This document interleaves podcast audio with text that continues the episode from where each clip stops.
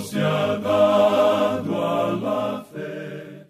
A través de la Biblia, un análisis de la Biblia libro por libro que le ayudará a crecer espiritualmente. Estos estudios fueron diseñados por el doctor J. Vernon McGee. Acompáñenos en este fascinante recorrido a través de la Biblia. La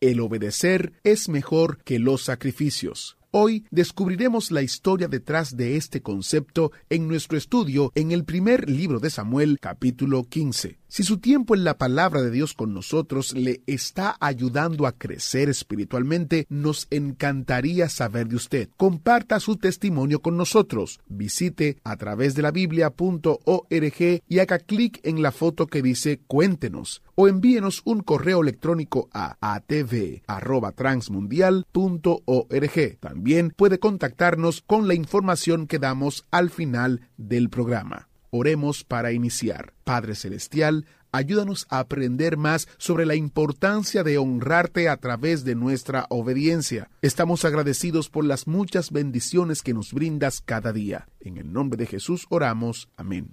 Continuamos hoy nuestro estudio en el capítulo 15 del primer libro de Samuel, leyendo los versículos 4 hasta el 6 de este capítulo 15 del primer libro de Samuel. Saúl pues convocó al pueblo y les pasó revista en Telaim, doscientos mil de a pie y diez mil hombres de Judá. Y viniendo Saúl a la ciudad de Amalec, puso emboscada en el valle. Y dijo Saúl a los ceneos, Idos, apartaos y salid de entre los de Amalec, para que no os destruya juntamente con ellos, porque vosotros mostrasteis misericordia a todos los hijos de Israel cuando subían de Egipto. Y se apartaron los ceneos de entre los hijos de Amalec. Vemos aquí que Saúl convocó al pueblo y los contó. Luego llegó a una ciudad de Amalek y les dijo a los eneos que salieran de entre los amalecitas antes de que fueran destruidos. Este era un acto de misericordia que ninguna nación pagana habría practicado en aquel entonces. Ahora hasta aquí Saúl es obediente. Continuemos con los versículos 7 hasta el 9 de este capítulo 15 del primer libro de Samuel.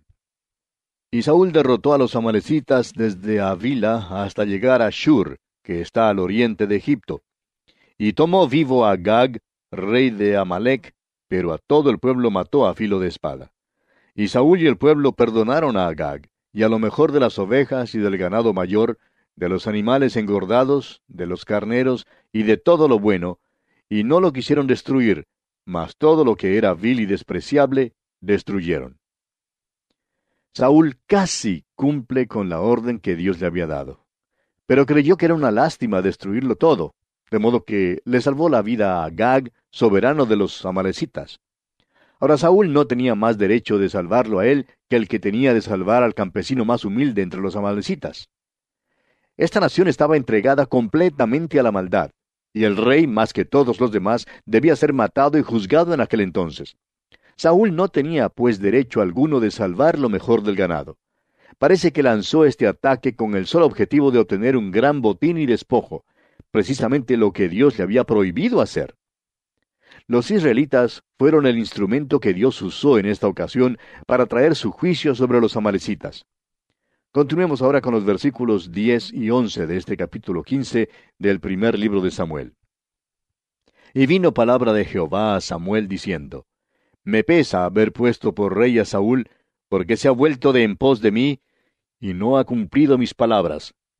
Y se apesadumbró Samuel y clamó a Jehová toda aquella noche.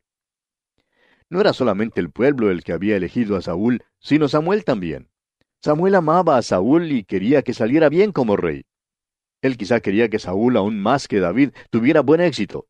Sin embargo, Dios ahora ha desechado a Saúl y Samuel, quien es obediente a Dios, debe ejecutar las órdenes de Dios. Saúl ha sido desobediente y el juicio entonces viene.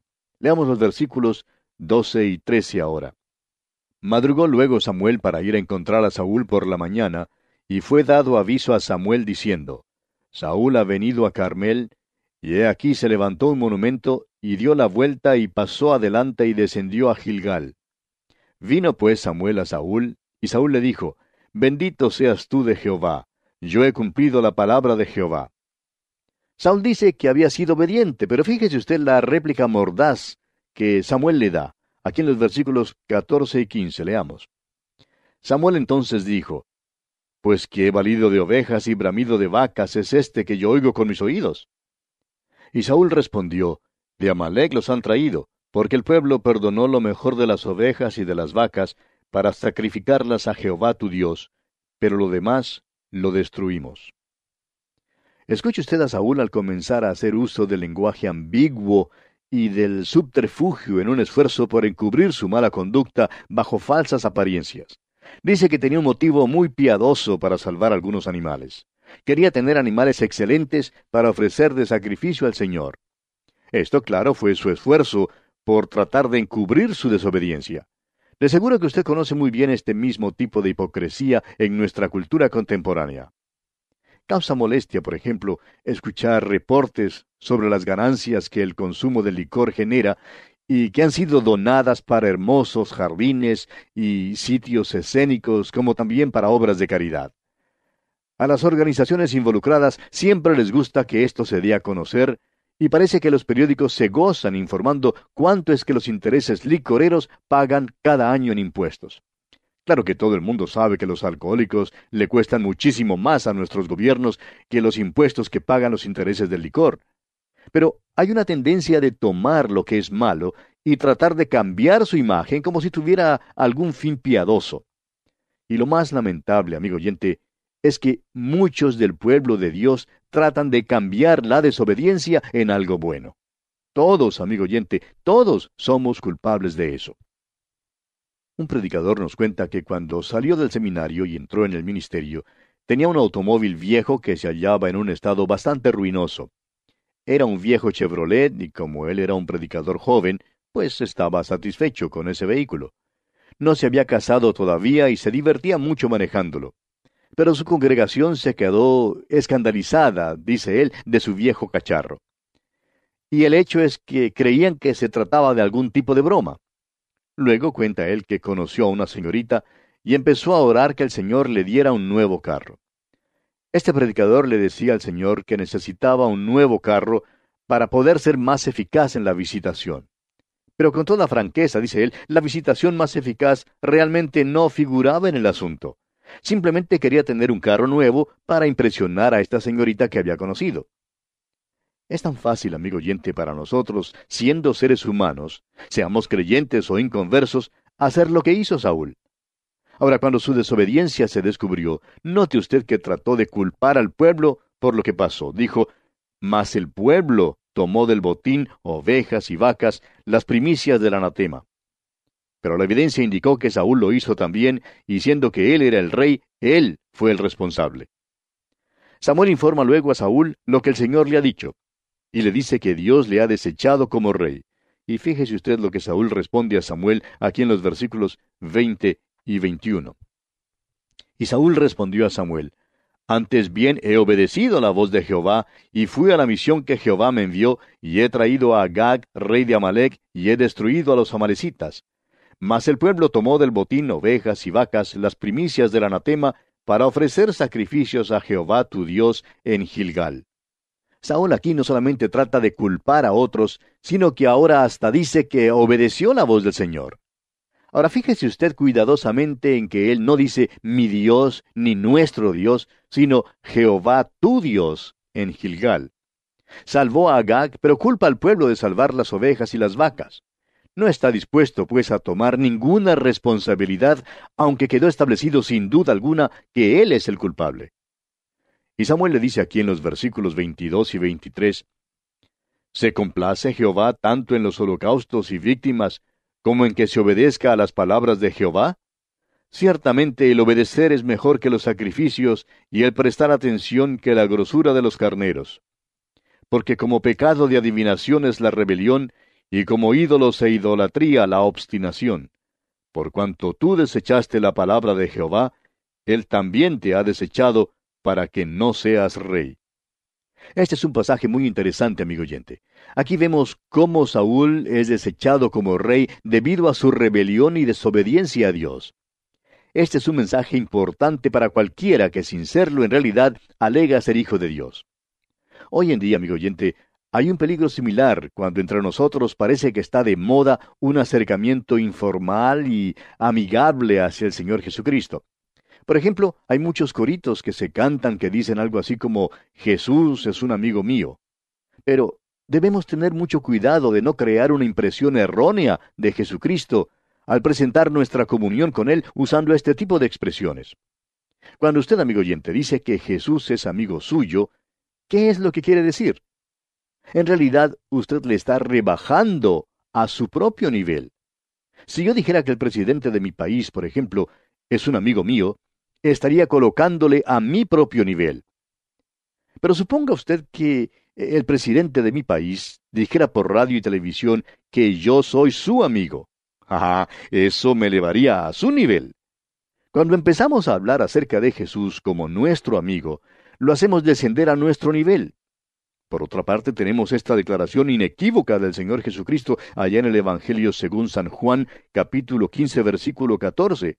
Jesús dijo, Vosotros sois mis amigos si hacéis lo que yo os mando. Amigo oyente, ¿es usted obediente a Jesús? ¿Cómo se atreve a llamarle entonces su amigo si no le está obedeciendo? Desobedecer a Dios es peor que la brujería, dice aquí. Es rebelión contra Dios. Hay tantos hoy en día que son como Saúl.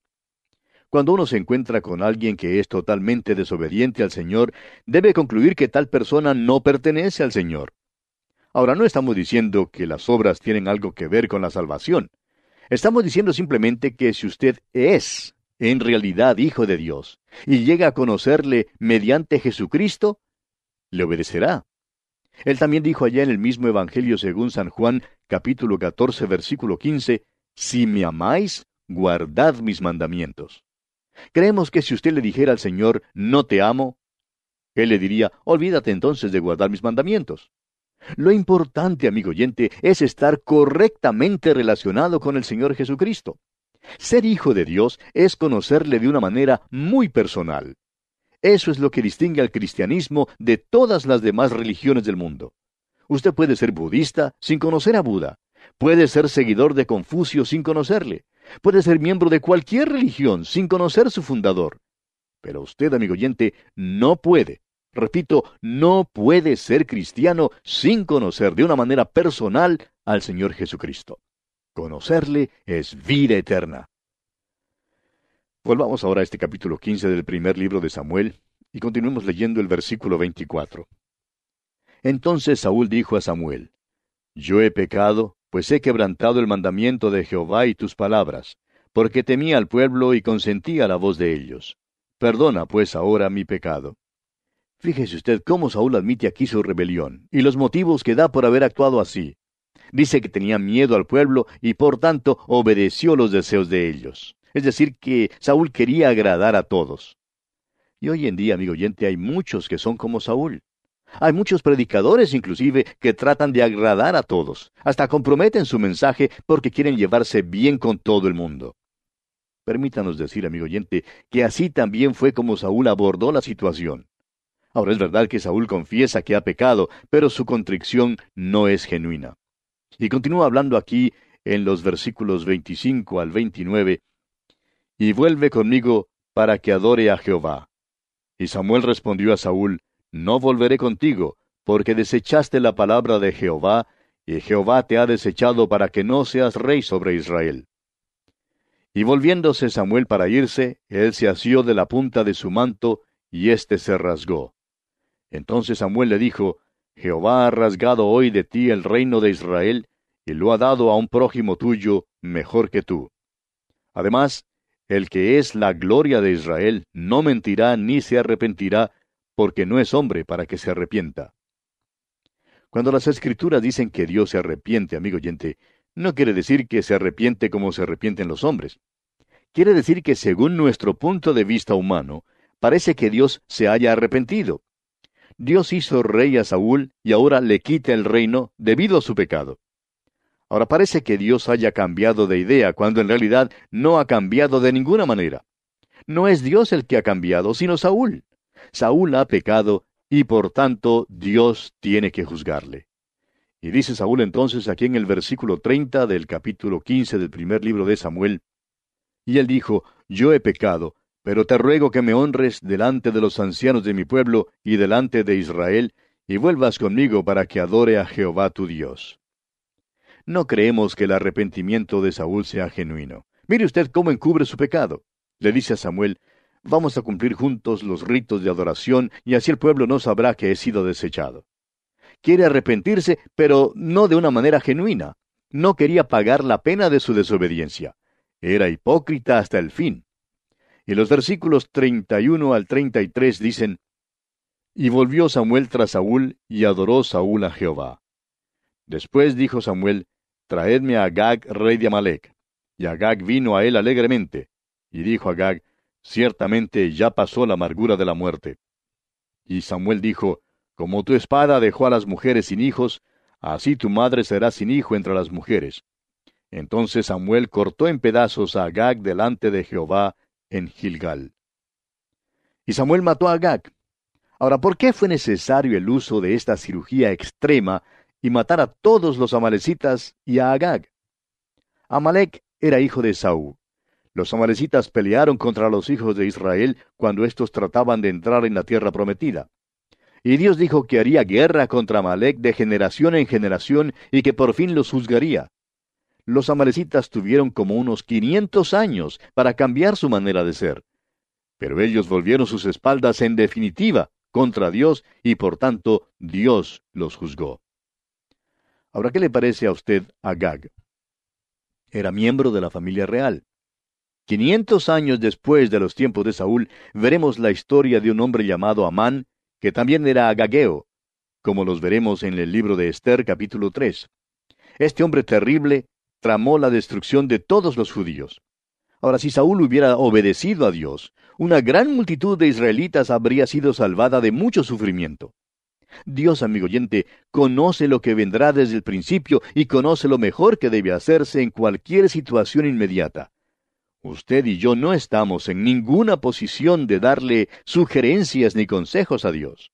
No estamos en ninguna posición de juzgar a Dios. Es Él quien nos juzga a nosotros. No olvidemos nunca, amigo oyente, que Dios es un Dios de juicio, que Él juzgará todo pecado y maldad. Y nos alegramos que sea Dios quien juzgará. Damos gracias a Dios que nadie puede obrar maldad impunemente. Puede haber aquellos, aun los que están en algún puesto de eminencia, que creen que no serán juzgados o condenados por su pecado e improbidad, homicidio y adulterio. Pero Dios los juzgará. Nadie se sale con el pecado y necesitamos dejar eso muy en claro. De modo que Samuel ejecutó aquí el juicio de Dios sobre este soberano vil y malo Agag. Leamos ahora los versículos finales, versículos 34 y 35 de este capítulo 15 del primer libro de Samuel. Se fue luego Samuel a Ramá y Saúl subió a su casa en Gabá de Saúl. Y nunca después vio Samuel a Saúl en toda su vida. Y Samuel lloraba a Saúl. Y Jehová se arrepentía de haber puesto a Saúl por rey sobre Israel. Claro que usted recordará que cuando la Biblia dice que Dios se arrepintió, quiere decir que sus acciones lucen como si hubiera cambiado de parecer. Pero la verdad es que Dios no ha cambiado de parecer. Dios siempre dijo que si Saúl no salía bien, lo quitaría. Saúl pecó y por tanto Dios lo quitó de su puesto como rey. Simplemente cumplió su palabra. Dios todavía aborrece el pecado y lo juzga. Saúl había sido la selección del pueblo y fracasó. Sin embargo, vemos aquí que Samuel lloraba por él. Creemos que Samuel amaba sinceramente a Saúl. Lo amaba muchísimo, muchísimo más que lo que amaba a David y no quería ver fracasar a este hombre. Es por eso que sus palabras a Saúl fueron tan duras y acérrimas. Procedían de una persona que le amaba. Además, estas palabras de Samuel también procedían del corazón de Dios. Amigo oyente, el amor de Dios no le disuadirá de juzgar a los pecadores. Él puede amarlos y todavía ejecutar su juicio. Recordemos que nuestro Dios es un Dios santo y justo, tanto como amante. Y bien, así concluimos nuestro estudio de este capítulo 15 del primer libro de Samuel. Llegamos ahora al capítulo 16. En este capítulo vemos que Samuel es enviado por Dios a Belén. Allí unge a David como rey de Israel. y Saúl manda a buscar a David para calmar su espíritu malo. En este capítulo veremos que Dios elige a David como rey para suceder a Saúl y envía a Samuel a Belén para ungirle como rey. Se presenta también aquí otro gran principio de Dios. Este es el método de Dios para elegir a los hombres para cualquier oficio o tarea. Debido a que Saúl es desechado por Dios, como lo veremos en el versículo 14, David es traído a la corte para tocar el arpa, para librar así el espíritu malo de Saúl. El capítulo 16 nos trae a un nuevo tema. Veremos que hay un contraste marcado entre Saúl y David. David es un hombre de Dios, mientras que Saúl es hombre de Satanás. En el capítulo 15 vimos que Dios desechó a Saúl. Dios no le había dado a Saúl solamente una oportunidad, sino varias oportunidades para que le obedeciera, pero Saúl se mostró totalmente desobediente a Dios. Dios le dio toda oportunidad posible para que saliera bien, pero no salió bien. Al Señor no le era necesario esperar para ver los resultados del reinado de Saúl. Él ya lo sabía de antemano pero Saúl necesitaba saberlo. También Samuel necesitaba saberlo porque él amaba a Saúl. El pueblo tenía que saberlo porque ellos habían elegido a Saúl. Y hoy en día, amigo oyente, nosotros también necesitamos saber cuáles son nuestros resultados. Seremos sometidos a prueba y necesitamos la ayuda del Espíritu de Dios, porque como nos dice el escritor a los Hebreos en el capítulo 12 de su carta, versículo 6, dice, porque el Señor al que ama disciplina y azota a todo el que recibe por hijo. El Señor somete a prueba a aquellos que ama. Este era el método de Dios en los tiempos de Saúl y es su método también hoy. El apóstol Santiago en su carta universal capítulo 1 versículo 12 dice, Bienaventurado el varón que soporta la tentación, porque cuando haya resistido la prueba, recibirá la corona de vida que Dios ha prometido a los que le aman. Saúl fue sometido a prueba y le fue dada amplia oportunidad de salir bien, pero con todo eso fracasó. Llegamos ahora al lugar donde Dios elige a David para suceder a Saúl como rey. Dios envía a Samuel a Belén para ungir a David como rey, como ya dijimos. En contraste, con Saúl, que fue elegido por el pueblo, David es escogido por Dios mismo. Dios tuvo sus dificultades con él, pero Dios tiene dificultad con todos nosotros, ¿no le parece? Leamos pues el primer versículo de este capítulo 16 del primer libro de Samuel. Dijo Jehová a Samuel, ¿Hasta cuándo llorarás a Saúl, habiéndolo yo desechado para que no reine sobre Israel? Llena tu cuerno de aceite, y ven, te enviaré a Isaí de Belén, porque de sus hijos me he provisto de rey. Como usted puede ver, amigo oyente, Samuel estaba a favor de Saúl. Samuel amaba a Saúl y no quería verlo desechado por Dios. Le dolió a Samuel dar a Saúl el ultimátum de que había sido desechado y despedido como rey. La tristeza de Samuel hace más impresionante todo esto.